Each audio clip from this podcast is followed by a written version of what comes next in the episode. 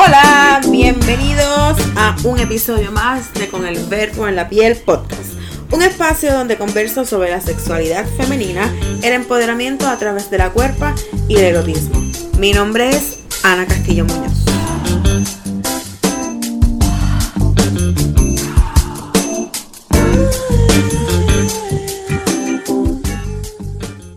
Hola, estamos una vez más en un episodio de Con el Verbo en la Piel podcast.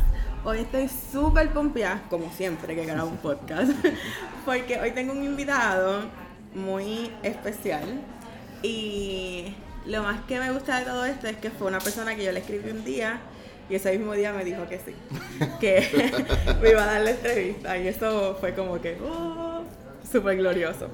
Eh, hoy voy a hablar con Transford Ortiz, quien fue una de las personas, no sé si fue la primera, eh, precursora del porno en Puerto Rico. Así que hoy el tema va a estar un poco picante y estoy bien pompeada. Así que, Transfor, bienvenido a Con el Verbo en la Piel podcast. Hola, saludos a todos, saludos donde estén escuchando, ya sea en Puerto Rico, Estados Unidos, República Dominicana, Colombia, donde sea, saludos a todos. Gracias por, por, por escucharnos. Yes, ok. Eh, a mí me gustaría que habláramos un poquito desde el inicio, ¿verdad? De, de cómo fue que surgió la idea de hacer pornografía en Puerto Rico. Pues mira, yo te diría, primero que no fui, no fui el primero. Ah, ok. ¿verdad? Este, había un muchacho, estaban las gatas sandungueras. Ese clásico, este, puertorriqueño, yo no me acuerdo el, el nombre del, del chamaco, yo, yo, llegué a hablar un par de veces con él, pero él disfrazaba el reggaetón con el porno y era como que un soft porn, no había penetración ni nada. Y después vino un muchacho que hizo una full.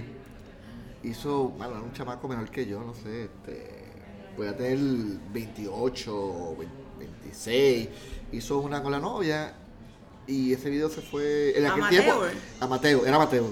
No, no, no, era, bueno, era Mateo, medio, medio Mateo, medio pro. Ok. Y ese video se corrió mucho en aquel tiempo. Esto es pre-huge pre huge del internet. Porque el internet tiene, eh, ti- tiene algo bien importante que ver con el porno, tanto en Puerto Rico como, como mundialmente. Pero este chamaco hizo una película y se hizo conocido en la piratería. En la piratería, que en aquel tiempo la piratería era en, en- en DVD. Claro. Para los que se acuerdan de eso. Que tampoco estamos tan lejos, estamos hablando de 10 años atrás. Ajá. Este, y después, después vine yo, que yo fui el, el oficial, que salió a la luz pública. Yo me, me creía el Larry Flynn puertorriqueño. Larry Flynn, para los que no conozcan, era el, el director de la revista Hustler. Ajá. sabes, Este, pero, pero el origen, bueno, yo creo que, que básicamente el, en, el- el- la pornografía es algo que siempre ha estado con, con todo el mundo. eh, desde, desde, bueno, yo de- era niño de los 70, pero 80 ya yo era pretín. Y en los 80 ya la pornografía era, era como que un tabú, pero mucha gente la consumía. Mucha gente la, la, la consumía a esc- a escondidas.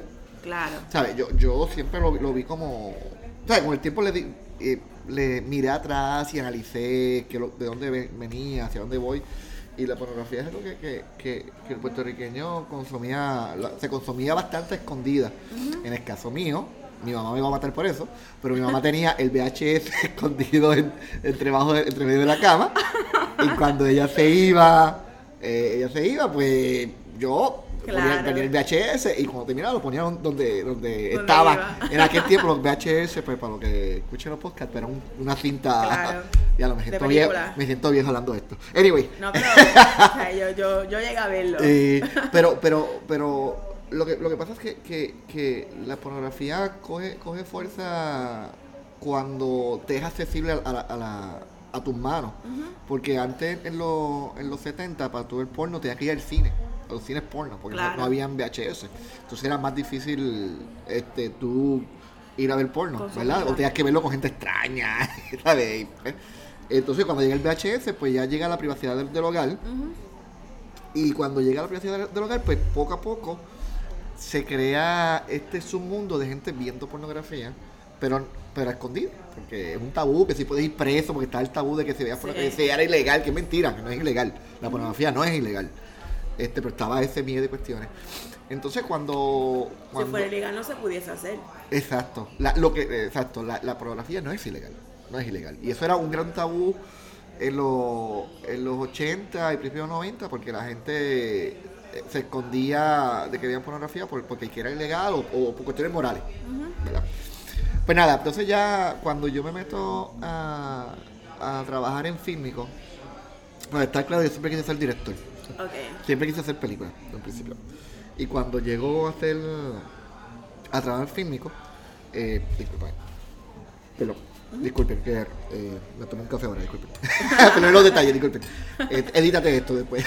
no, broma, broma, déjalo como tal. Este. El, cuando entro a, a trabajar en lo.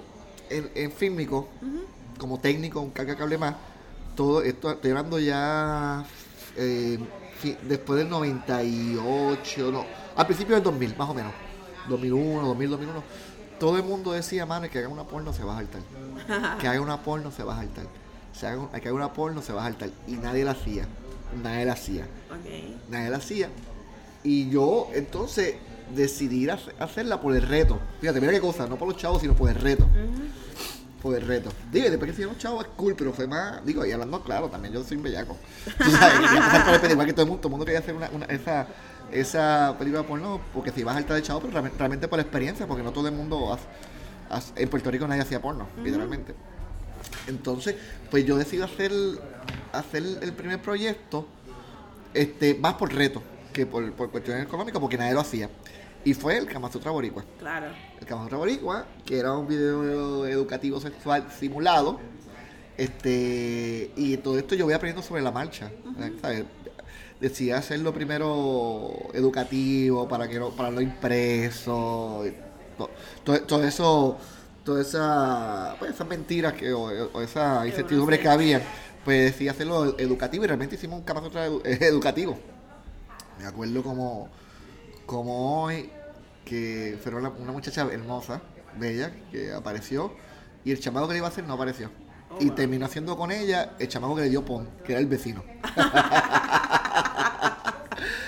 y era simulado, todo esto era simulado, todo era simulado y lo tiramos a dos cabras. Me acuerdo que estaba yo y un pana mío, para mí y yo. Este, y, y nosotros compramos un libro de Kama Sutra y nos sentamos, mira, vamos a hacer estas posiciones, estas, posiciones, bla, bla, bla, bla, bla. Y cuando, y cuando empezamos, eran a dos cámaras y dejé una cámara fija y la otra yo estaba usando. Y la primera vez que yo veo ellos simulando sexo, pues, pues se me paró, pues tuve reacción cabrona. me bien cabrón. Y, y para ir a la otra cámara, yo era simulando. Eh, ok, ok, nítido, ok, lo tenemos. Ok, gracias a todos, gracias a todos. Y después me enteré que, que la muchacha terminó yéndose al, al- Digo, me cuentan, no me acuerdo quién me contó eso. Da- deja- déjame aclarar por, por no caer en, problemas. Supuestamente ellos se fueron después por un motel. Oh, wow. Supuestamente, supuestamente, alegadamente se fueron. O sea, que ellos terminaron también calentitos Ajá, y se fueron para Pa' un motel. Pero la chica era, yo ni me acuerdo el nombre de ella, pero era una chica hermosa, hermosa. Y el chamaco tendría como 5 años menor que ella. Oh, yo. El chamaco tendría como 21, 22 años. La chamaca tendría como, como 27, pero, pero bien, estaba rica, la tipa estaba rica. este. Entonces, y lo tiramos y fue un palazo. Fue un palazo, fue un palazo. Y, y lo curioso es que seguimos haciendo más volumen del Kama Sutra, pero cada, cada vez que hacíamos uno, pues la emoción sexual era menor, porque Ok. estabas más acostumbrado, lo veías más como trabajo. El primero es el primero. Sí, eso El yo primero es quería el primero. preguntar, que cómo se controlaban las ganas de, de ser parte de... Bueno, yo tuve claro de que no iba a ser parte de... Ok. Tuve- yo estuve claro porque este, yo, yo lo, lo traté de hacer como, como, o sea, yo nunca me vi envuelto en la escena. Ok. Nunca, nunca, nu- nunca, nunca. Y igual, como las películas que hago ahora, o sea, yo nunca me veo frente a la cámara, siempre me vi, vi detrás. Este, pero, pero éramos un grupo bien, bien ce- cerrado, éramos cuatro personas, estaba el productor, estaba el camarógrafo, después crecimos a cuatro, el productor asociado y yo. Y nunca nos dio por meternos con, con las chicas. Nunca, fíjate, nunca, nunca. Sí, teníamos nuestras agresiones. Digo, pero yo tuve las mías, no sé los compañeros. Me imagino que ellos también. Pero después, te digo que después que pasó la, la, la, la- pues la segunda, pues ya, ya le pierdes el brillo y la, y la tercera y, y, y eso se convierte en un, en un trabajo, o sea, no, no, no lo ves digo, no deja de ser entretenido y diferente, ¿verdad? Porque el otro día tuve chicas desnudas teniendo sexo con, con otros, ¿verdad? Pero primero fueron simulados, quiero aclarar, después fuimos un poquito más hardcore. Ok. Pero nunca, nunca me dio por, por ser partícipe de, la, de las actividades. Sí. Este, ¿cómo fue la reacción en su en tu casa al momento que, usted- que dijiste, ok, quiero hacer pornografía? Pues mira, yo, bueno, yo siempre, yo nunca, ahora puedo decirte que es pornografía, pero en aquel tiempo yo le llamaba eh, entretenimiento adulto. Ok. ¿Por qué? Porque cuando tú decías pornografía, te lo mezclaban con mafia, droga, con, con lo malo. Y para mí, la pornografía no es mala, pero en aqu- en aquel momento te lo escasillaban como algo ilegal, como mafioso y cuestiones. Y yo siempre lo traté, lo que quería hacer, ¿sabes? Como entretenimiento para adultos, que tu adulto lo ve y se entretiene. Traté de no usar la palabra porno. Traté, la usamos una vez en, en un proyecto que se llama Objetivo Porno. Ajá. Que eso fue más vacilón, aquel tiempo estaba Objetivo Objetivo Fama. Fama. Entonces nosotros hicimos la parodia de Objetivo Porno. Sí, porque, porque yo siempre metía la comedia. Porque una vez hicimos a Panty Quitao, que era Cazón Quitao de, de Rubén Sánchez. Nosotros hicimos Panty Quitao, hicimos la cámara que chicha, que era la, la, la cámara que vende, pero la, la cámara que chicha. O sea, nosotros siempre nos divertíamos, ¿sabes? Digo, y actualmente yo hago comedia, Ajá. pero yo siempre he tenido esa vena de comediante y lo- en todo en mi vida lo, lo, lo mezclo, ¿sabes? Hasta, hasta el porno. en, en mi trabajo profesional, en mi vida personal, o sea, siempre, siempre meto esto de comedia. Pero, ¿cuál fue la pregunta? Perdóname, este, me desvié. Eh, la, fa- la reacción de la Ah, ok, familia. ok. Pues cuando, cuando decidí hacer primero el que más otra boricua, le digo a mi esposa, mira, mi amor, voy a hacer el, esto. Y ella, no me digas, allá tú, yo no quiero meterme en eso, yo no quiero saber nada, allá tú, allá tú, allá tú. Perfecto. Sale el que más otra boricua, es un palo, llega el primer, los primeros cheques, y, y mi esposa odia que yo diga esto. Y mi esposa hace que me dice, oye, ¿cuándo vas a hacer el segundo? Ella odia que yo cuente esa anécdota, pero fue así, me acuerdo como hoy en la cocina. Oye, ¿cuándo vas a hacer el segundo? Digo, yo obviamente mi esposa me apoyó, mi familia me apoyó. O sea, bueno, en aquel tiempo era, era mi esposa solamente mi familia ¿verdad? y mi mamá, ¿verdad? En aquel tiempo yo tenía niños bien pequeños, bien pequeños. Este, pero de- tuve el apoyo de, de- de mi esposa y siempre tuvimos esa confianza de, de, de, de mi trabajo. O sea, siempre se vio como algo profesional, tú sabes.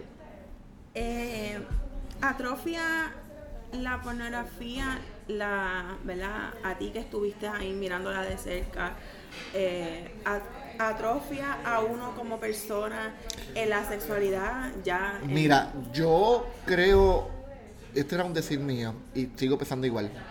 Las es como, como en Spider-Man, con, con, eh, con poderes vienen grandes responsabilidades, con el porno vienen grandes responsabilidades. Por ejemplo, yo a veces pienso que las armas no son el peligro, es quien, quien la dispara, Claro. porque el arma. Pues yo creo que, que sí, el sexo como todo puede ser una, una, droga, pero tienes que tener, tienes que estar maduro. Si no estás maduro para, para eso, disculpe, si no estás maduro para eso, no te metas a hacer porno, porque, pues, por ejemplo, otro, hay otro- es que depende la, la, la, la persona, porque hay algunos que se, que se meten a, a ser y son felices. O sea, yo siempre pienso que tú puedes hacer todo lo que tú quieras. Estar con una mujer, un hombre, con, con, con tres tipos, qué sé yo, eh, lo que tú quieras, siempre y cuando todo el mundo esté eh, eh, Claro. eh, con- consciente, ¿verdad? Y dispuesto. Pero la, la por- la pornografía es una, una responsabilidad como tal. Este, y hay que tener, ¿sabes? Tienes, no es que, tienes que tener cuidado, pero cuestión de madurez. Es como cuando vas a tomar, o sea, tú, tú tienes que saber hasta dónde tú vas a llegar. Este, o cuando vas a fumar, lo que vas a fumar. Digo, yo dejé de fumar hace años. Pero, pero es como el alcohol, tú, o sea, tú, tú tienes que, que medirte. Y yo creo que tú puedes consumir pornografía, pero debes tener un control porque llega el momento en que se puede convertir adictivo, igual que el juego, Claro. ¿sabes? Es como, es como, como todo, porque aquí el problema son los extremos. ¿Sabes? La sexualidad o, la o en este caso la pornografía que estamos hablando no es, no es malo, es, es los, est- lo- los extremos, ¿sabes? Porque, digo, hay gente que puede vivir sin la pornografía feliz, perfecto. Claro. Pero la realidad es que yo no conozco a nadie que en algún momento de su vida no haya visto pornografía. A nadie. Yo calculaba en aquel tiempo, hablando hace 10 años atrás, que, que por lo menos 3 de 4, cada 4 puertorriqueños han visto pornografía en algún momento. Tú sabes. Pero hoy en día yo no conozco a nadie virgen de pornografía, bien poco, o sea, Sí. o, o, o- o, ¿sabes? Y, y, también lo que pasa es que, sobre todo ahora, vivimos en un momento en que tenemos acceso a todo. Es tan fácil, desde tu- tan fácil como del teléfono o de la computadora de tu casa, porque como te comenté antes, para tu ver pornografía te querías para un teatro con extraños. Después tenías el VHS que tenías que ir a una tienda a buscarla. Después llegó el internet, tú Ahora Este. es más fácil porque ahora ahí están las páginas incógnitas. Sí. Tú puedes entrar y nadie se mira, ahora mismo tú y yo hablamos y, y, y puedo entrar a XNXX o Pornhub o, o lo que sea del Claro. teléfono.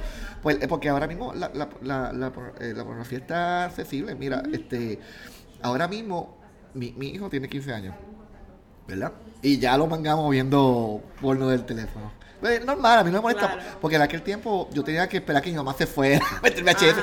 Pero entonces a mí lo que me, me, me, me chocó fue de lo, de lo de lo accesible que tiene el material y tiene que estar preparado. Cuando yo era niño no, no, no estaba esa accesibilidad. Claro. O sea, ahora, cuando yo veo el teléfono, él, él tenía, estaba buscando tetas lindas. Ay, cosas de nenes lindas, ¿sabes? Y entonces, y yo chequeo el teléfono de, y yo, coño, está buscando una tetas linda así, de verdad, era bonita. Pero entonces, más adelante, vi que eh, habían cosas más agresivas. Este, y, y él no está, eh, estoy hablando hace como do- dos años atrás, cuando tenía 13. Y, y él no está mental, ¿sabes? Los niños están preparados para tanta información de cantazo. Entonces, mi responsabilidad como padre es eh, este, explicarle. Y yo le he dicho a, mi- a, mi- a mis dos hijos, tengo una nena también, de que el teléfono. Ay, perdón, tuve el teléfono. De, de- que, que yo soy bien destructivo. De que el teléfono es que estaba tomando, a los que no lo están viendo, estaba tomando el teléfono en mi mano y se me cayó. Y lo dejó caer. De que el teléfono es un arma mortal si no sabes usarla. Sí. Tú sabes, mira, hace como. Mi, mi nena tiene 12 años. Y yo recuerdo que hace 5 años atrás yo vi un video que se hizo viral de dos niños de escuela, no sé, para abajo detrás de la escuela, y los grabaron y los subieron. Y en aquel tiempo yo dije, mano, esta puede ser mi, mi, mi nena, porque una vez te graba y te, hace- se hace viral y cuestiones. Entonces, este, porque ahora el porno es, puede ser porno bien preparado como, como tú grabándote con la Casero. Y te pueden grabar si tú, si tú no darte cuenta que ha pasado Sin montones de veces. Entonces, mis hijos van a tener sexo en algún momento. Claro. Tú sabes. Y, y van a tener acceso a la, a la- a la pornografía. Entonces, yo, pues, eso yo no lo puedo tapar. No lo puedo evitar. Este, entonces, mi, mi deber como padre es decirle, mira, esto es una herramienta tanto productiva como, como, como dañina para ti si tú no sabes usarla, no le envíes fotos a nadie, desnudo o, o cosas así, tú sabes, porque porque hay muchos que han caído, mira a Roberto Arango. Sí. Que, este, que ese tipo se le, se le la carrera política. sí. Por, digo, por muchas razones, ¿verdad? Pero, pero el génesis fue por, por esa foto que subió no en la red. quién era Roberto Arango, después de eso, o sea, todo Puerto Todo el mundo sabía, exacto. Arango. Exacto, que era. eh, este, y, y la tecnología, pues, es tu amiga, pero puede ser tu- un alma mortal. Entonces, mi, mi deber como padre es decirle: mira, pues, baja- la sexualidad viene, la pornografía es indudable que, la, que, la- que, o sea, yo no te lo puedo bloquear, pero tienes que estar preparado. Sí. Porque yo me voy, como yo me acuerdo mucho de mí cuando niño, y mi mamá se iba. Y yo ponía, veía porno en el VHS. Y, y eran cuatro escenas. En VHS normalmente eran cuatro, cuatro, cuatro escenas. Ellos tienen millones de sexo y, y de todo tipo. De todo tipo. Y no, y, si- y no hablar de los, de los depredadores que aparecen Uy, también. no. ¿Entiendes? O sea, Que, que, que estamos en un momento que, que más importante es no, no, ser, no ser un tabú con la pornografía, sino eh, eh, hablarlo. Hablarlo y, y- y hablar de las consecuencias y responsabilidades, lo más importante. Claro. Este, ahora pensando yo, ¿verdad? En, en esta conversación se me vino una pregunta a la mente y es que, ¿verdad? Desde tu experiencia, ¿sentiste alguna vez la presión de querer imitar lo que estabas viendo? Mira, te voy. Es que yo creo que yo fui un poquito. Yo soy fuera de lo, de lo normal de los hombres. Digo, soy- o sea, me gusta el sexo, soy straight, todo. Digo, no, si fuera gay lo diría sin problema, o bisexual o lo que fuera. Pero normalmente cuando, cuando la, la fascinación de los hombres cuando ven porno era estar con dos mujeres. Sí. A mí eso nunca me llamó la atención estar con, dos- con- con- con dos mujeres. Bueno, bueno, podía haber cuestiones, pero no era mi, mi, mi afán. Y nunca, nunca quise, nunca me, me sentí eh, con ganas de imitar algo de que, de que lo que estuviera viendo. Sí quería meter, pues, meter mano, chichar, lo que sea, Claro. ¿sabes? Con, con, con mi pareja o, aquel, o, o cuando chamaco, pues, con la novia que tuviera, o qué sé yo.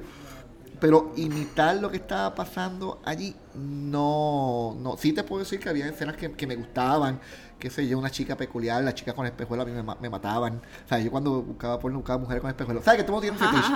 ¿Sabes? Y ahí yo conozco gente que fetiche son mujeres en con zapatos, o, o con gorra, o con media. El fetiche mío era eh, mujeres con espejuelos. Si una mujer tuviera espe- espejuelos y no ropa, ya me ganaba. Ya. Yo me, me quedaba pegado con, con, con esa escena porno. Pero, pero imitar algo como tal, no, no. Pero sí estaba consciente siempre que eso era fantasía. O sea, que no era... Yo creo que, que, que por la base de donde yo vengo, de hacer fílmico, de hacer películas, que trabajo con fantasía desde, desde siempre, tú sabes, pues yo sabía que, que, que lo que estoy viendo no es real, ¿sabes? Claro. Pero hay gente que no, no, no sabe eso. Hay gente que no tiene esa cabeza, no tiene esa madurez. Por eso te hablamos de que, de que el porno es, es madurez y responsabilidad. Hay gente que si ve a una mujer metiéndose un guineo, le quiere meter el guineo a la mujer o viceversa. Ajá. Tú sabes. Y, y, y sí puede haber muchas que le gusten eso, pero no es pero no necesariamente lo que estás viendo, la que está viendo ahí le gusta eso, quizás fue preparado por la, por la escena. Y yo siempre tuve claro eso, que yo lo que estaba viendo, yo lo que quería, era excitarme, ¿sabes? masturbarme ya y por carajo. ¿sabes? Pero hay otros que, que yo hablo con ellos que, que tienen esa mente pequeña y, y se creen eso. Pues por ejemplo, mira, a mí nunca se me olvida, yo siempre digo que, que hacer porno fue como saber que los tres Reyes Magos son tu papá. Digo, digo esto porque esto es para adultos, supone que niños no escuchen esto. y te explico. Yo me acuerdo que cuando fui, una vez fuimos a, a a Los Ángeles a la convención porno Ajá. y aprovechamos y grabamos una película porno con unos actores de allá. Entonces era la primera vez que hacíamos escena anal. Le hicimos, lo hicimos en el Velayo. Claro. el Velayo. Entonces a mí nunca se me olvida de que ellos estaban, ellos estaban teniendo sexo, pararon, entonces el tipo después empezó a penetrarla poco a poco a ella, por el ano, hasta que estuviera cómoda. Y yo me acuerdo que él- esto con la cámara apagada, ella le, él le decía, "Are are you alright? Yeah, I'm alright. Are you okay? Sure? Yeah, yeah. Okay, your ass. Okay. Entonces poco a poco Ajá. iba, el iba metiendo hasta, hasta que estaba. Y después que estaba la penetración, todo, o sea que ya estaba abierto el ano, ok, sigan corriendo. Pues entonces empezaban a, a- a- a- a hacer la, la escena normal por la vagina y después eh, hacía por el ano. Entonces te daba la impresión de que fue corrido back to back, pero no fue así. Eh, sí, entonces no- por eso que yo digo que tú, tú aprendes que lo, que lo, que lo, que, que, que hacer, hacer porno fue como descubrir este, que los Reyes Magos son tu papá o, o ver que Indiana Jones no existía. Porque es como ver un making of. Ajá, eso sabes. es una de las cosas que, que yo tenía la curiosidad de preguntar. Y es que, ¿qué es lo que pasa detrás de cámara? Quizás me voy a entrar no, en, en, en este mundo, pero a mí particularmente me gustaría saber eso, que cuántas personas hay detrás, cómo funciona la cosa, Pues, cuál- o sea, si la muchacha verdaderamente se quita la ropa y llegue yo, vamos a pelar para abajo, o sea, Mira, te puedo Como decir. esa dinámica. Hay, hay, hay diferentes. Yo trabajo diferentes tipos de, de por trabajé. Porque ya, ya actualmente no lo hago, no porque no quiera, sino por, por otro- otras metas, otras cosas. Siempre su- supe que el porno era pasajero para mí, no era, ok. no era fijo. O sea, no, no me quité el porno por, por- porque quisiera, sino. O sea, bueno, me, me- no, tiene- esa fue una etapa, fue una etapa que no me arrepiento. Una, una etapa bonita de mi vida, siempre digo. etapa linda. Este, pero tra- trabajé dos tipos de porno, que era el más, que- el más party, que algunos lo, lo- lo- me- menos amateur, por darle Claro. uno menos profesional y, y más amateur. En el caso de los profesionales, eh, y esto lo aprendí de, los- de los profesionales de Los Ángeles como tal. Ellos se encontraban y decían, ah, fulana, ¿cómo está fulano? Y se saludaban como estos tipos que no trabajan hace tiempo y se ven, ¿cómo está aquí? Pues bien, hice una escena con fulano, me chingué aquella esta escena, este, hice, hice un 69 con aquel, ah, coño, qué cool, qué chévere. Ok, y entonces, te- o, o sea, tú- y ahora, ok, tú eres mi partner, esta, ah, perdí, coño, qué bueno, hace tiempo no trabajamos juntos. Y lo primero que ellos hacían era, se enseñaban los exámenes médicos Eso. ellos se sacaban su examen médico y, y yo te lo daba a ti, tú me dabas el tuyo, y yo, ok, ah, pues estamos clear, ok. Entonces íbamos del director, ¿qué, qué tú quieres hacer? Entonces yo me acuerdo, la primera que trabajamos con Pro, eh, el para mí y yo decimos, pues no sé, este, ¿qué, qué- deberíamos hacer? Y entonces yo sé, mira, pues hagamos lo básico, hacemos, mira la muchacha, tú haces esto, tú haces esto, te por encima, yo te lo mamo, después esto, pa, pa, pa, y hacemos, pa. Y era una, una rutina para ellos profesional. Claro. Y, y a mí nunca se me olvida que el tipo me dice, "¿Cu- cu- ¿cuándo tú quieres que me venga? Y yo, no, este, yo te aviso. Ok. Entonces el tipo empieza a meterse a la tipa y está, va, va, 3 minutos, 5 minutos, cambia de posición en 10 minutos, 15 minutos y el tipo no se venía. Y entonces le damos el cue, ok, ya. ¡Pap! Y se vino. Inmediatamente. ¿ok? Oh, wow, o sea, Y que así, y control. control. Sí, control. Y después vamos para el otro, lo mismo. Tipo empieza a metérselo, este, una posición, cambia de posición, va para el otro. Y después, cuando le dimos el cue, se vino.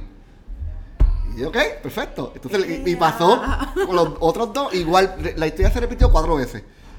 Y cuando estamos yendo, no pude aguantar la, la, la, la, duda. Y digo, ven acá, me acuerdo que se llama Kirk. Kirk, en inglés, mi inglés matado, le digo, ven acá. How you doing? ¿Cómo, cómo tú lo haces? ¿Cómo tienes el control? Y me dice, "Pues mira, mano. Porque de verdad yo sé bien exactamente cuando tú le dices. Oh, cuando tú le, literalmente cuando tú le dices, yo sé bien. Y, ellos, y él me dice, mira, lo que pasa es que nosotros mentalmente tenemos una placa en, en- en nuestro cerebro que tenemos algo en, en nuestra mente que nos excita bien, cabrón. Y entonces nosotros lo bloqueamos, podemos tener sexo con la muchacha, entonces cuando el director nos diga, ok, llegó el momento, Es como, pues uh. saco la placa mental, veo esto que me excita y me vengo en el momento. Y yo, wow, qué interesante. Pero después me quedo pensando, ok, pero si tú estás con una tipa o con dos tipas ahora, ¿qué puede ser más excitante que eso? Claro. Pues, no quise preguntar más. Pero todos todo, nosotros tenemos algo que, que, no, que nuestro, nuestro click Nos este, eleva. que nos eleva a otro nivel y entonces ellos lo tienen identificado. Otra cosa que quiero recalcar es que a mí nunca se me olvida que hablando con ellos, que ellos se sienten más seguros teniendo sexo con 30 personas de, de- de- entre ellos que con una siren. Por ejemplo, yo era siren. Ok. Y, y yo estoy con mi esposa na- nada más, pero yo para ellos represento un, un riesgo, porque soy de afuera. Porque no, no, ellos no saben de dónde vengo, eh, si tengo una enfermedad o algo. Pero ellos están más seguros con, con un tipo, una tipa que, han, han, han chichado 20 veces la semana antes que conmigo. Porque yo soy un outsider. O sea, yo soy más peligroso para ellos que ellos Claro. mismos. Y es bien interesante, ¿sabes? Ellos, ellos se protegen, pero es una industria bien profesional. Entonces, en los otros, en los otros que hicimos más amateur, pues fue más de fiesta, fue vacilón. Este, pero siempre usamos condones. Yo siempre, nunca, y con los profesionales nunca usamos condones, porque eran pro. Pero cuando usamos con los, trabajamos los amateurs, Ujú. pues ahí siempre usamos condones, porque para mí siempre la seguridad estuvo, estuvo primero. Fue rara la vez que, que hicimos, hicimos como dos sin condones y fue porque consentimiento entre ellos, como tal. Pero yo siempre fui pro seguridad.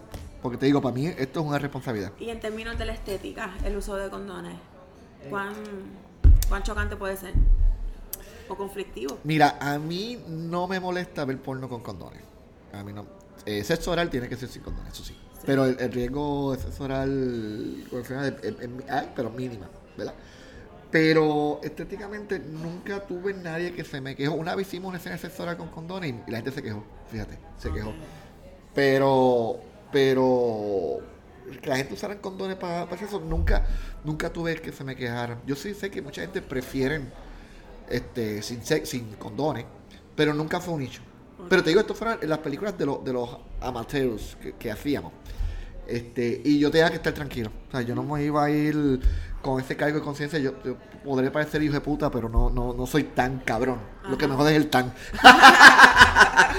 pero, pero, pero, ¿sabes? Aunque no parezca, yo tengo una conciencia, entonces no, no iba a irme tranquilo sabiendo que tuve dos personas que no se conocían Claro. teniendo sexo sin, sin, sin, sin, sin los exámenes mínimos Ajá. como tal. Este, así que siempre, siempre tratamos de, de cuidar eso. Ok. Este, otra cosa que quería saber era cómo es el proceso de elegir, ah, ya sea un hombre o una mujer, para hacer una película. Pues mira, eh, igual de las dos ramas, profesional y amateur, funcionan diferentes. El profesional, tú buscas, hay agencias de talentos que tú puedes buscarlo en internet.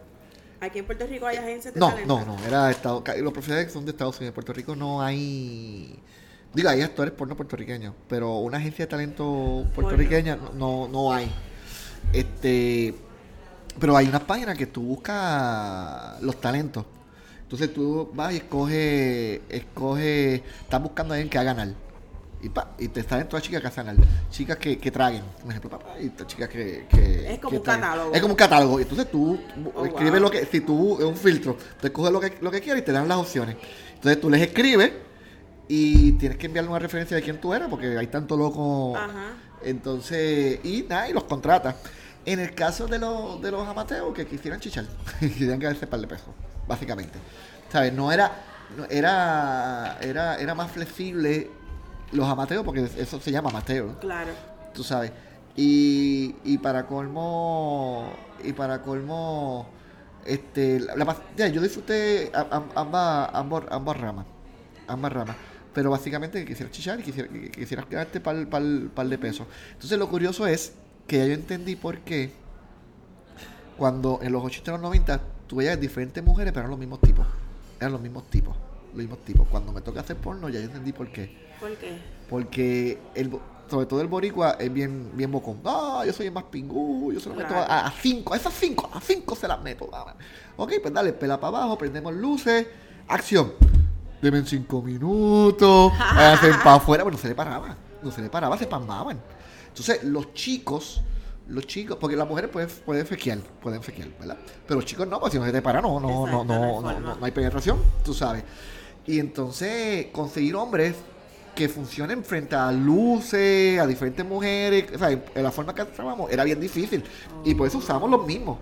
Y los chicos cobraban menos, pero ganaban más araca por el volumen de trabajo.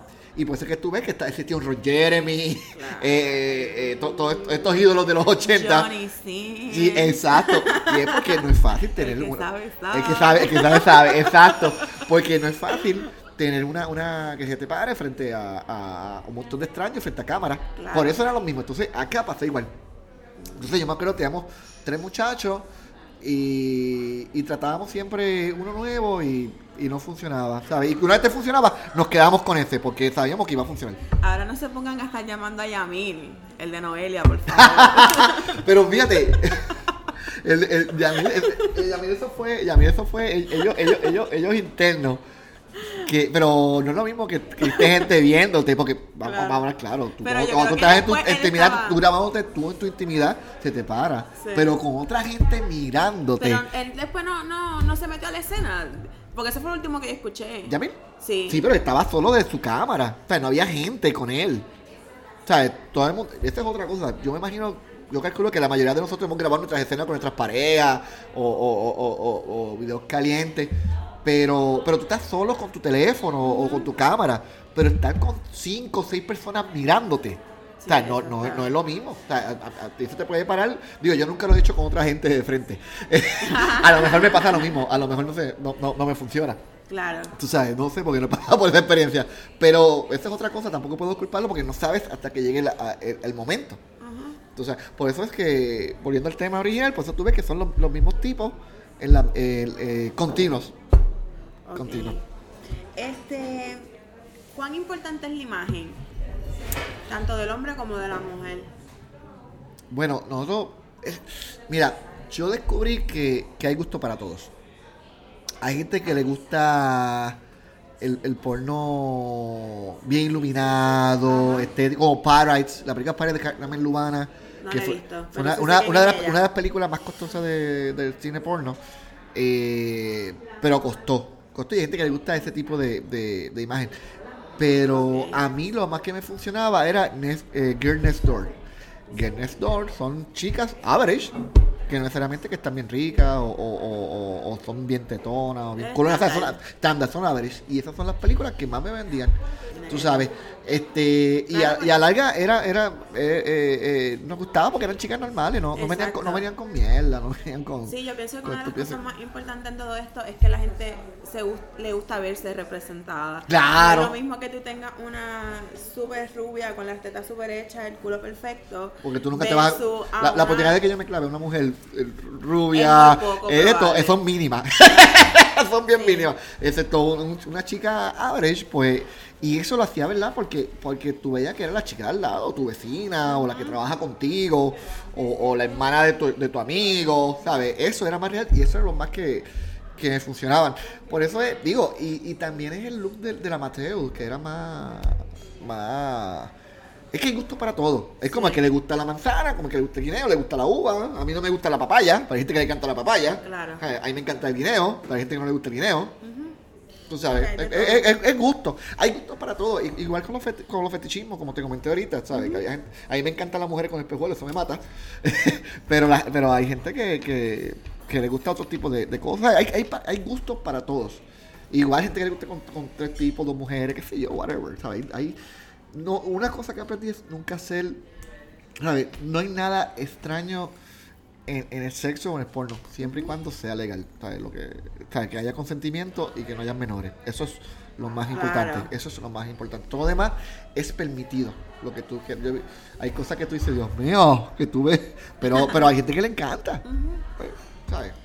Eh, a mí, este, ¿qué tal está la industria en Puerto Rico? Mira, yo estoy quitado. Yo me quité hace. En el 2009 me quité. Como te comenté, me- siempre- yo siempre estuve claro de que el porno era una etapa pasajera. Sí, sí me divertí, gané buen dinero. Pero si yo hubiera metido, me hubiera metido el porno en, en los 90, estaría rico. Hubiera saldado la, la cuenta de Puerto Rico, la deuda lo hubiera saldado. pero después llegó el internet, el free porn y todo eso lo dio al mercado. O sea, yo siempre supe que era pasajero. Este, y ya va, va para 10 años ya que yo no hago una porno. No sé, no, honestamente no, no, no sé, sí veo porno normalmente, pues de vez en cuando entro al, al- al internet y veo algo y cuestiones, pero no, es, la pregunta de cómo está el porno boricua, te la debo, no, no, estoy, no estoy al tanto. No, no sabe. Ok. Este, ¿volvería algún momento a hacerlo?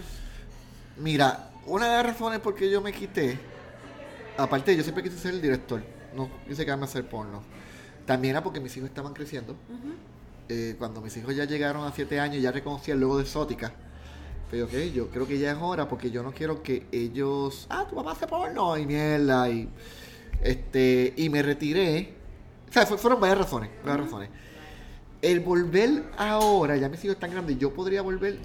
Yo creo que cuando tenga por lo menos, la, la chiquita tenga por lo menos 18 o 20 años. Si fuera a volver Sí. que ya esté madura más, ¿sabes? Que no, que, porque lo- los niños pueden ser bien crueles, los Sí. niños pueden ser bien crueles, tú sabes. Este, cuando ella, ella tenga 20 años, que es la menor, podría regresar. Sí encuentro que hay una forma de, de sacar dinero, pues como te digo, una de las razones de que el porno se jodió, igual que el periódico, es el internet. O sea, ahora tú consigues porno gratis. O sea, ya tú no pagas, ¿sabes? Eh, tienes que, tiene que ser un material bien exclusivo para, para tú tener para tú tener para tú tener un, un, un alguien que pague por, por, por, por el material ¿entiendes? ¿sabes? es bien difícil bien difícil hoy en día sacar dinero del porno no imposible pero tienes que venir con un concepto diferente y es como cualquier empresa tienes que Claro. un trabajo de, de 8 a de 8 a 8, 12 horas de trabajo, ¿sabes? Bregar con gente, nóminas y mierda, ¿sabes? Eh, eh, tú tienes que estar dispuesto o dispuesta a estar full en esto. Se puede, se puede sacar dinero, pero pero es bien retante. Así que si regreso, eh, nunca digo nunca, Claro. pero ahora no es el momento. Eh, cuando hacías porno aquí en Puerto Rico, ¿cuáles eran los nichos? ¿O, por los- o cuáles eran, qué era lo más que se consumía? ¿Qué era lo más que le gustaba a la gente? Espérate, el, el, el Door, el amateur. El amateur. Este. Este. Chicas que fueran average, o sea, eso era lo más que se consumía. Y gustaba. Y yo tenía, pero yo tengo un pana, no voy a decir un nombre, un nombre. Eh, bueno, voy a decir Molusco, el cabrón de Molusco. Decía, mano, esas mujeres son feas. Son feas. Y yo, cabrón, para ti son feas, pero hay gente que le encantan y se están Claro. vendiendo. Eso era antes de yo tener la relación que tengo con, con Molusco ahora, que ahora somos, somos, somos socios y partners. Pero O sea, no puedo decir Pero él- nada, él- él cuando no puedo hacía- decir nada negativo de Molusco. no, no, no, no tengo, no tengo nada negativo que decirle a él porque él, él- él realmente es un, es un- es un profesional y, y he aprendido mucho de él. Mucha gente lo, lo detesta, pero. Y hay, otro- otro- hay otros que, que, lo, que lo admiran. Yo soy de lo- del grupo de que lo admiro. Tú sabes, ¿verdad? Él, él- No, él- él él- es como Gastel, porque, pero, Gastel, eh, Gastel es una, una, un personaje, pero Tony Sánchez es otra. Pues Molusco es igual. Molusco es un personaje y el, el Jorge Pavón es, es otro. Pero anyway, poniendo el, el tema, pues, sí, pues- otro día hablamos de él. pues Molusco, Molusco me decía, mano, eh, me- quemándome los otros días. Quemándome los otros días. Este, dice, mano, esas mujeres son- son- eran feas. Y yo, eran feas para ti, cabrón, pero, pero mucha gente Claro. se vendía, le gustaban. O sea, y volvemos al tema de que, de que hay, hay gusto para, para todos, gusto para todos. Y entonces, y yo lo más que vendía, yo decía, para ti serán feas, pero para mí lo más que vende. Exacto. Y hay gente que le encanta porque, porque es real. Yo me acuerdo cuando fui a Condom World a traer la, la primera película, ellos me decían que por qué esta película mía iba a vender, esta tipa que no, conoce- no conoce a nadie, que es una película de Gina Jameson, ¿verdad? Y yo, porque aquella dice, oh, yes, yes, yes, fuck me, y la mía dice, ay, sí, qué rico, puñeta. Exacto. Y eso, porque el, el- el hombre el, el hombre boricua se, se estimula auditivamente. Un puñeta es una mujer que diga, ay, qué rico puñeta. Eso te, te, te, te, Te vuela la te- vuela la cabeza. Y esa era la clave. Yo decía a, a, a los talentos míos, ustedes sean los más expresivos. ¿Sabes? No, Este, hablen, gócenselo. Y es verdad. Y, y, y ahí fue que mi producto empezó a vender. ¿sabes? Porque yo siempre, fíjate la palabra que usé, productos. Para Sí. mí eran productos. ¿sabes? Estaban dise- igual que, que ahora. O sea, que las películas mías de cine, ¿sabes? son productos. Yo diseño productos para, para un target. Y, y estamos claros de lo que queríamos. Digo, no era fácil, ¿verdad? ¿Sabes? No, pero era divertido. ¿Qué era, lo, qué era lo- qué era lo primero que se grababa? Bueno, nosotros lo que hacíamos era. Porque, y, y lo pregunto porque he escuchado que lo primero que graban siempre es como cuando el tipo se viene. No, no, no, no. Siempre era Eso es un lineal. mito. Es un mito. Siempre es lineal, siempre es lineal. Y lo que hacíamos era que, que yo ponía a la gente que se conocieran primero. Ok. Este, en los amateos, en los profesionales no, porque ellos son. Ujú, es otra vibra. Es otra vibra. Pero en los amateos yo dejaba por lo menos a ellos una hora, digo, tampoco daba tanto tiempo, una hora, dos horas antes, para que hablaran, se conocieran, se dijeran qué se gusta hacer, qué no, este, y que se sintieran cómodos. Entonces cuando estaban cómodos, yo me decía, mira, estamos listos. Y grabamos, y lo hacíamos lineal.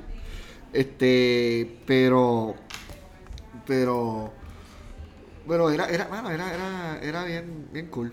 De verdad, de verdad. Me acuerdo que rentábamos la casa de alguien y, y grabamos cuatro escenas un día con diferentes chicas, porque cuadrábamos, eh, creo que era una vez cada dos semanas o tres semanas, y cuadrábamos mucho el mismo día. Entonces era un día completo grabando, Claro. este, pero teníamos material. Y, y fíjate, y yo grabé tanto material que no salió. Ahí tengo material que nunca salió.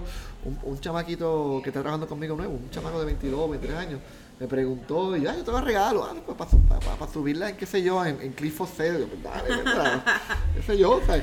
Pero ahí, ahí te- tengo, creo que tengo como siete horas de material o seis horas que nunca saqué. Oh, wow. Y hay un Kama Sutra que nunca saqué, que me hubiera encantado sacarlo por mi humor. El último Kama Sutra que salió fue el lésbico, Ajá. oficialmente. Entonces yo quería sacar uno en San Valentín, que era el Kama Sutra boricua anal. Antes de meterme a hacer porno. Claro. Y entonces ya yo tenía el logan. Decía, este San Valentín, dale a tu marido, a- dale a tu pareja lo que siempre ha querido. Y nada más poner ese anuncio de periódico.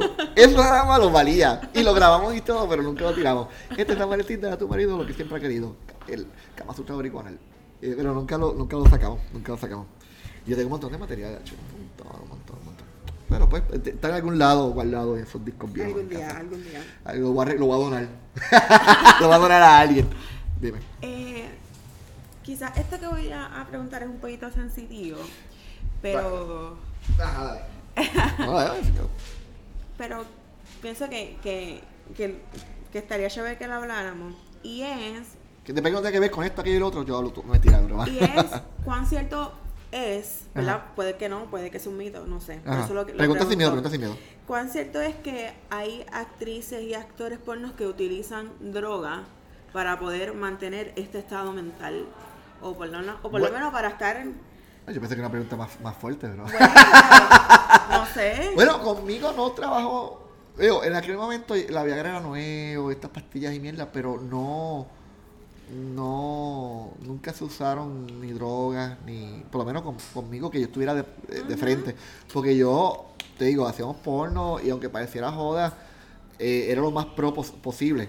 Si nos divertíamos, pero yo siempre. me- eh, este, yo siempre me- me- me me presenté como una persona seria en, en el trabajo, ¿verdad? Para que también para que la chica se sintiera más cómoda y todas esas cosas. Pero yo nunca vi ningún tipo de, de- de drogas en este drogas eh, pa- eh, como las conocemos Claro. o, para estimular la erección nu- nunca vi nunca vi pero eso no quiere decir que no existan pero conmigo no no, no pasó Está muy bien entonces. Pero solamente tenía esa Eh, curiosidad. interesante, ¿verdad? Sí. Otra cosa que me gustaría saber es que si los costos varían por tipo de porno, por ejemplo, si es una mujer con mujer, Sí, sí. eh, una, una, una actriz o un actor te puede cobrar, ok, pues mi rate porque sea mujer y mujer es tanto, si es anal es tanto. Pues mira, te puedo decir que hace 10 años, ¿verdad? Porque hace 9 años exactamente que... Podemos que- tirar que- números. Sí, sí, sí, podemos tirar, porque lo que te quiero decir con esto es que a lo mejor ya no son los mismos números. Apunten. Pero hace 9 años, hacer una escena lésbica se pagaba 700 a cada chica. Cuando era una escena con penetración, eran 1000. Y cuando era un trío o anal, era 1200. ok. Y entonces, eh, en las chicas, los chicos siempre eran 500. 500. Eh, eh, ese era el, el rey, pero. Eh, rey- cualquier cosa. Cualquier cosa. Cualquier cosa. Mm. Digo, nunca llegué a hacer porno gay con ellos. Que me lo pedían mucho también. Pero los chicos eran. eh, bueno, tú lo metes, tú lo metes, o, o ¿Por por el ano no? o por, ¿Por por qué la vagina, pero, pero no, no, no, no, eh, yo no le pedía a los varones que hicieran algo que ellos no están acostumbrados. Las chicas es lo que, lo que tiene más opciones, ¿verdad? Que si es lésbico nada más, si es anal, si es vagina, trison, o lo que sea.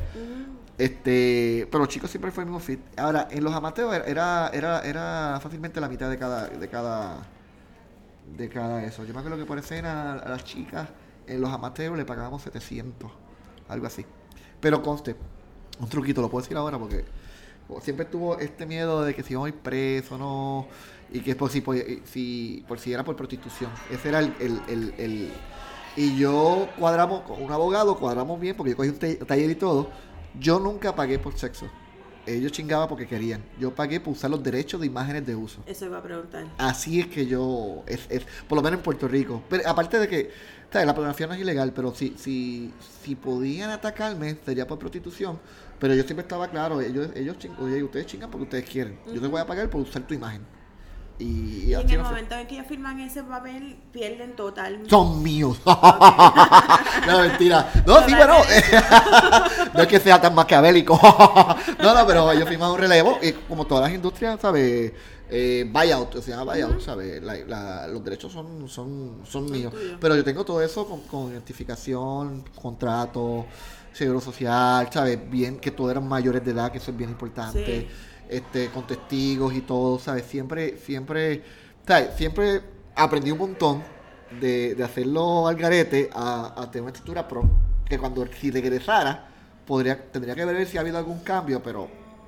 Pues por ejemplo, hay una, una ley que se llama la 2257 de Estados Unidos, pero que es que te obliga a que tú tengas en récord lo, que lo- todos los, los récords de los talentos. Ok. Que lo tengas, eh, eh, que lo tengas por, por película, por alias y por real name, por nombre verdadero. Y entonces, que si alguien venía a chequearme, este, eh, este, este, la cámara que chicha, ok, dame los talentos, fulano, fulano, papá, y tú, y enseñaba, mira, ellos son mayores de edad. Estaba todo, Estaba- todo, todo en ley. Este, y eso en Estados Unidos. Antes, yo fíjate, ahora yo no lo veo mucho. Antes, cuando tú entrabas a una página porno, te decía lo de la ley 2257 en algún lado. Te decían que, que ellos estaban cubiertos por la 2257. Pero como ya yo no chequeo eso, o sea, no estoy pendiente de eso, no sé si las páginas actuales lo dicen. Pero en algún momento tienen que decir que, que, que ellos están al día con la 2257. Ok. Eh, dijiste algo que me pareció muy interesante, que era que a los hombres le pagaban mucho menos versus a las mujeres. Pero tenía más volumen y ganaban más. Pero no hay un tanto de la hipersexualización de la, de la mujer y de- quizás de, de, de la explotadera. Bueno, obviamente en el porno la mayoría de, de- el- el- el- lo que lo, lo que la gente busca en el porno son las chicas. Rara vez que tú buscas chicos a menos que, que, que tenga una desviación por los chicos. A mí no importa cómo se vean los tipos. en el caso mío, ¿verdad? A mí me interesaban las, chicas. Y también porque las chicas, las chicas es, es- es- vamos a hablar claro, es, es lo que vende, lo que, lo que, lo- el producto, tú sabes. Y por eso las chicas cobran más, tú sabes. Pero a la misma vez trabajan menos, porque es, como los pop. Los pop eh, Puerto Rico, un pop está encendido por seis o un año y después se pone viejo y van buscas algo nuevo.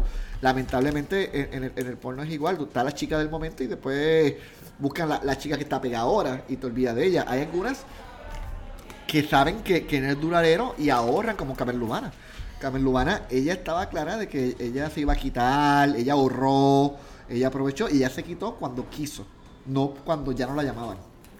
Tú sabes, Carmen Lubana es una, una mujer bien inteligente y orgullo boricua. No. Como le dije a Rubén Sí. Sánchez que se volvió loco, ¿qué? Rubén Sánchez me entrevistó una vez y, y que tú dijiste qué? Que Carmen Lubana es orgullo eh, boricua. Orgullo boricua, claro. Sí. Carmen Lubana Y ella orgullo- hablaba malo en español. ella hacía que rico, puñeta, y eso que Sí. gustaba. En que el los hombre, videos. el hombre se, se cita con lo, con, lo, con, con lo auditivo. O sea, tú ves porno con, con, con el mute, te puede gustar, pero, pero con, con ese, oh, ay, sí, qué rico, papi, mételo, mételo. Eso es, eso es lo que te, te vira. Eso es como, como lo que te vira, de verdad. Este. Porque no. Es más, ella fue la primera, bueno, Carmen Lubana fue la antes de Mónica Puy, ella fue la que pegó el puñeta primero. antes que Tino Tellida, Carmen Lubana fue que pegó el, el puñeta. Gracias a Carmen. Gracias a Carmen Desde de Carolina, Puerto. Rico. ¿Qué es lo que está pasando que no hacen porno para mujeres? A lo mejor lo están haciendo, pero. ¿Porno para mujeres en qué sentido? de Eh, que el hombre. Porque uno también busca una película, pero no necesariamente quiere ver una. Una mujer. O sea, quiere ver también el hombre. bueno, porque- mira, yo te puedo decir que... O sea, bueno, que ok, hay to- una- ok, te voy a hablar del porno, de, porno desde el punto de vista de las mujeres, a base de mi experiencia. Este, el, las mujeres son más estéticas, son más, más, por ejemplo, cuando yo hice el Kama Sutra Boricua, el público número uno que me lo compraban eran mujeres. El eh, Kama Sutra Boricua ese oral, oral fue el, el- el más que se vendió y las mujeres le, le gustaba de verdad aprender y, hacer- y hacerlo bien. O sea, de verdad que, que, que las mujeres por ese lado es, más, es más, busca más informarse, estar más, más preparada. Eh, en el caso de, de, del porno hardcore como tal, cuando trabajé, pues era más para, para chicos. Este, para el target chico, ¿verdad? Que era vender la- la- las mujeres. Yo me llegué a encontrar con una mujer que quería que hiciera porno de gay. Porque hay mujeres que les gusta porno gay. Interesante. Eh, sí, fíjate, yo, yo me quedé bruto, pero me pareció lógico porque si hay hombres que les gustan dos mujeres besándose y mierda, me, he encontrado en mi vida como cuatro, hay bastante, como cuatro o cinco chicas que en aquel tiempo que me pedía porno de hombre gay. Claro, porque Para- es que no, no hay. O sea, tú te pones a ver pornografía y lo más que hay es, es la imagen de la mujer. Entonces, ¿dónde quedan Sí, los jevos? Porque uno también quiere ver eso. A mí me gusta un actor, por ejemplo, ajá. y yo no sé ni siquiera cómo se llama, porque cada vez que lo, que lo veo en una película, está, pues, Ah, anda. Se puso, nos pusimos en mundo aquí. Uy, Dios mío. Una aquí. Eh, Ajá, está solamente la mujer, él como que no... Pues no- mira, yo, yo creo que si hubiera tenido más mujeres o una cantidad grande de mujeres que se hubieran acercado a mí pidiéndome ese tipo de producto, en aquella época lo hubiera, lo hubiera hecho. Pero, pero la realidad es que en aquel momento no tuve esa demanda. Pero sí, pero sí las mujeres son más exigentes en, en la sexualidad y en el porno, eso sí, no hay duda. Eh, porque casi no hay mujeres negras. Oye, bueno. E- e- esa, esa pregunta me cogiste. Tú- estoy, estoy analizando, de verdad, estoy pensando ahora la, la respuesta porque no la tengo. Te voy a decir, basado en mi experiencia, nosotros hicimos porno, en mi experiencia, nosotros hicimos una en Los Ángeles con una chica negra, bien bonita, se llamaba Cinnamon, qué sé yo, no me acuerdo se ella. Pero en el caso de lo, de las películas. Ah, yo, mentira, yo, yo, yo- llegué a hacer, yo llegué a hacer porno eh, con eh, Amateus con, con dos chicas negras, nada más. Pero mira qué cosa, fueron, no fue porque las queríamos más blancas que negras, es porque apare- aparecieron para trabajar más blancas que negras. Porque que es es- diferente, es, es- es otra cosa. Sí, pero es muy interesante que la, la mirada que se tiene del hombre negro en el porno y Que, que lo tiene que lo grande. tiene y- grande, y- o sea, todas las mujeres blancas quieren estar con una vez go black, never go back. Ajá, y es como que una mujer cinco hombres negros, pero ¿dónde están las mujeres? Pues mira, yo te puedo ¿Qué es decir. lo que está pasando pues en mira, la psicología yo, de los directores que no quieren poner? Bueno, pues te voy a contestar mi experiencia. No, no te puedo decir de los demás. Digo, yo no te- yo a mí me gusta una mujer blanca como, como negra, como china, ¿sabes? Yo no, yo, yo, yo no, yo no discrimino, a mí me gustan todas por igual. Pero en el caso de las películas que yo hice, solamente hicimos dos chicas negras porque fueron los lo que estaban disponibles para hacerlas. No por, por- porque yo quiero blancas nada más. O sea, no fue cuestión de, de racismo. Era lo, lo que realmente aparecieron. Lo que llegó. Lo que, lo que llegó. O sea, las que estaban dispuestas. Que encontraron menos chicas negras para hacer porno. Si eso es global en Puerto Rico, no sé. O, o- pero eh, ese fue mi caso. Me acuerdo que. Ya lo sí, dos chicas nada más. Ahora, fíjate, y yo nunca, nunca había caído en cuenta de eso. Nunca había caído en cuenta de eso hasta, hasta que me lo mencionas. Qué, qué curio- dato curioso que después de nueve años todavía puedo aprender de mi proceso del porno. Así que cuando vuelva, puede, por favor, necesitamos más mujeres negras Sí. representándonos en el porno también. Dale, dale. Lo tendré, lo tendré en cuenta si regreso. Eh, Dime. déjame ver qué más. Ya hablamos de las enfermedades de transmisión sexual. Indirectamente sí hablamos, sí, que, Que básicamente- que ellos, basi- siempre- ellos se protegen mucho y, y yo nunca permití, en, en mi caso, sin condones. Para mí, seguridad, tú puedes, tú puedes hacer todo lo que tú quieras siempre y cuando lo hagas bien. Y mi conciencia no, no me iba a dejar. Había chicos que querían metérselo sin, sin, sin condones y, y yo no, cabrón. Yo me acuerdo que había uno, un chavaco nuevo. Es que también son químicas. Y cuando a veces se le paran, pero tú lo ves así sátiro, que no vuelva a trabajar con ellos. Yo me acuerdo que una vez, perdón, voy voy a hacer una expresión Sí, sí, sí. fuerte aquí, ¿verdad? Disculpen. Pero este, este podcast lo aguanta. Yo me acuerdo que estamos en Hotel San Juan, eh, porque a veces rentamos hoteles. Y un tipo se lo metió a una chica negra, actually. Actually, se lo metió a una chica negra. Y después que se, que se vino, ¿verdad? El tipo se sacó el, el- el bicho y se vino fuera, ¿verdad? En, en la espalda, no me acuerdo dónde fue que se vino. Se lo quería meter otra vez. Eh, y por el culo. Y yo, no, cabrón. Claro. Y la tipa dijo, no, tampoco. Y yo, no, no, vete para el carajo. No, no, no, pero eso no. Porque entonces, sí es que porno es placer, pero también, pro- o sea, tú tienes que tener, ¿sabes? Tienes que estar bien claro. ¿Sabes? Esto es una responsabilidad. Y con gente así no, no, no trabaja. Y entonces el tipo no volvió a trabajar más con nosotros. Y el tipo, y, y el tipo cumplía, ¿sabes? Un chico guapo y se, y, y se paraba, ¿sabes? Lograba lo que queríamos. Pero con esa gente no, mano. Y me acuerdo que. La que mentalidad. Sí, sí, yo no, ¿cómo se lo va a meter para atrás? Cabrón, no, no. no. Y, pero, pero hay que tener mucha madurez para esto, mucha, mucha madurez, mucha madurez porque te puedes explotar en la cara. Y ahorita dijiste que no filmaste porno gay. ¿Por qué? Porque no estaba preparado. Yo sé que había, había una gran demanda, ahora sí que va a escuchar el tema. Que te- tenemos, público, tenemos público, tenemos público aquí. Y ahora ya estamos terminando. Ah, bien. es que acaba de entrar un grupo de, de personas mayores al, como público y creo que se van. eh, No, sé, no sé cómo, cómo le puede encantar el tema. Anyway, y sobre todo con esta, con esta pregunta que me hiciste. pues el, el- no estaba preparado. Primero, eh, digo, yo te digo, no, no- no soy gay, pero, pero no tengo problema con eso. Este, pero no me, no me siento cómodo, ¿verdad? Pero eso no quiere decir que, que no que lo rechace. Como, pues, como me gusta estar con las mujeres, pues imagino que los tipos hay que no les gusta estar con mujeres, pues, eso es normal, Pero eso es no. normal. Pero no me sentía cómodo en ese momento, pero me lo pedía tanta y tanta y tanta gente. Y cuando fui ganando madurez en el tema, empezamos a hablar de hacer una página porno de verdad boricua, internet, gay, gay. Hablamos y empezamos a, a- a hablar con un par de gente interesados en salir. Pero después ahí, pero ya fue al final del, del periodo, ya yo estaba en la transición de hacer mi primera película de cine y lo dejamos incompleto. Pero sí, ahora mismo si yo regresara, no lo pensaría tres veces ni dos veces para, para, Para hacerlo. para hacerlo, porque porno gay deja, deja, porque la gente paga, paga. O sea, y ya, y ya tengo una madurez más, más cómoda para, para el tema. Pero en aquel tiempo no, no estaba ready. Ah, Fue, fue una evolución, fue paso a paso. ¿sabes? Como, pues, tú sabes, este, la primera vez que vi una mujer desnuda, me paraba y después poco a poco, pues ya era algo normal, algo normal, y era trabajo. Mira, yo tengo una foto, volviendo al tema ese, yo tengo una foto de un pana mío que él le cantaba una chica que se llama Olivia. Ajá. Y el cabrón dijo, vamos, vamos a grabar con ella porque él, él era fan de esa tipa. Fuimos a, a- a Los Ángeles a grabar con ella y yo tengo una foto de que está tomando café con ella y ella está desnuda. Y está tomando café, y ellos están tomando café hablando de tú a tú. Y atrás había otro, un, un tipo desnudo esperando su, su turno. Y, y- pero era una foto orgánica. Ellos hablan, la tipa completamente, una, una jebota completamente desnuda. Y el, y el pana tomando café, los dos tomando café hablando de temas cotidianos. Y es porque se convierte en algo eh, profesional o, o cotidiano, tú sabes. Sí, cuando llega el momento de, de citarte, pues te cita, pero, pero se convirtió en trabajo. Que no está mal, ¿entiendes? No está mal. Ok, pues bueno.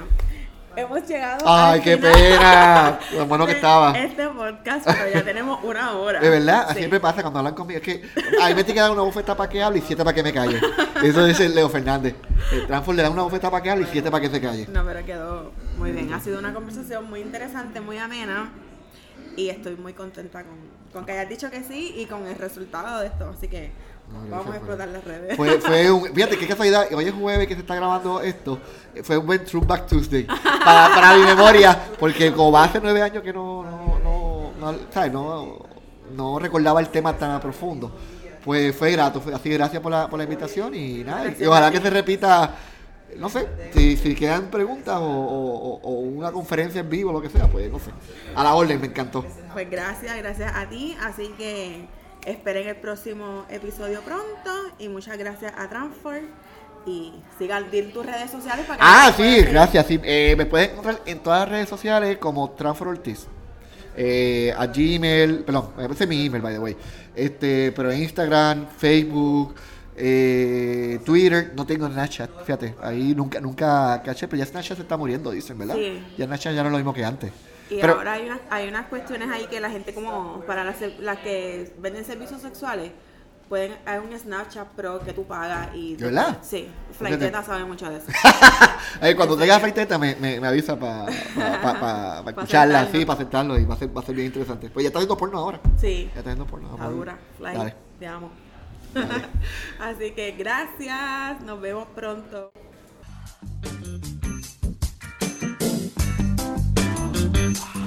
Gracias por quedarte hasta el final de este nuevo episodio de Con el Verbo en la Piel podcast.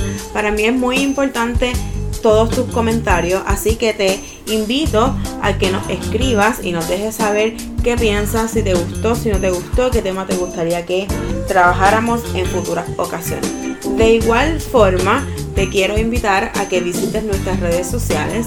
En Facebook nos puedes conseguir como con el verbo en la piel. En Instagram nos consigues como arroba verbo y piel y también nos puedes visitar en nuestra página web www.verboypiel.com. Así que, dicho eso, te agradezco nuevamente por estar en sintonía con nosotros. Así que les mando un beso, un abrazo y los dejo que voy a repartir lindura. Bye.